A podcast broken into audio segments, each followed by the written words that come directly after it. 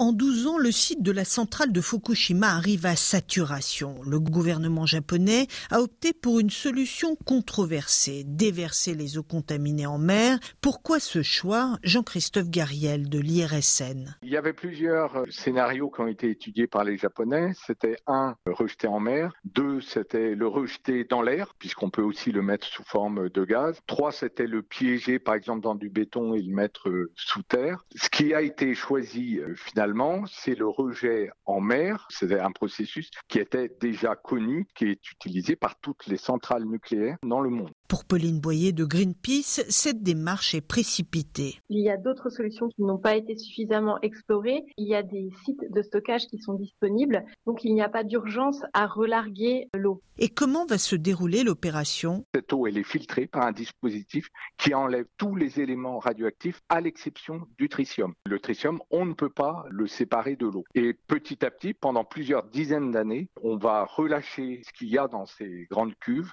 en mer. Donc il y a un tunnel qui fait environ un kilomètre de long et ça sera rejeté à un kilomètre des côtes pour éviter, pour des problèmes de courant, que ce qui est rejeté revienne vers les rives. Qu'en est-il des risques pour la santé? Il y a un manque de données scientifiques comme quoi on peut relarguer cette eau en toute sécurité. Les autorités japonaises communiquent largement sur le tritium, mais il n'y a pas uniquement ce radionucléide qui est contenu dans cette eau contaminée et cette eau n'a pas montré sa capacité à filtrer ces différents radionucléides de manière satisfaisante. De toute façon, toutes les matières radioactives présentent un danger de modification de l'ADN des cellules. C'est une des caractéristiques de la radioactivité. Et c'est pour ça qu'on remet aussi en cause le principe de dilution. Le raisonnement sous-jacent de la dilution ignore la réalité des processus biologiques de liaison organique, de bioaccumulation, de bioconcentration et l'accumulation de ces euh, radionucléides dans les sédiments des fonds marins locaux.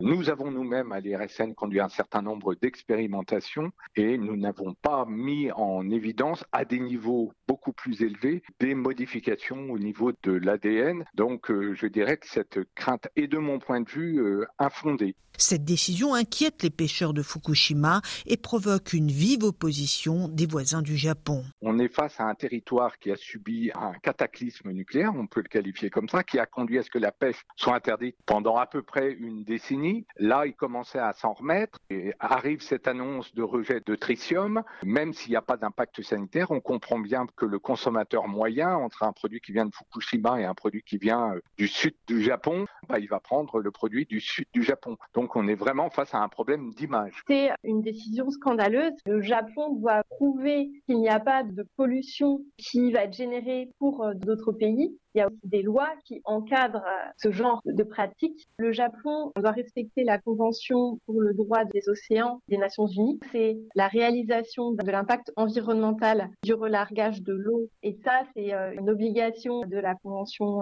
des Nations Unies sur les océans. Et L'AIEA considère le projet conforme aux normes internationales et prévoit une dernière mission en juin prochain. Le feu vert du gouvernement japonais devrait intervenir à l'issue des conclusions de cette dernière mission de l'Agence internationale.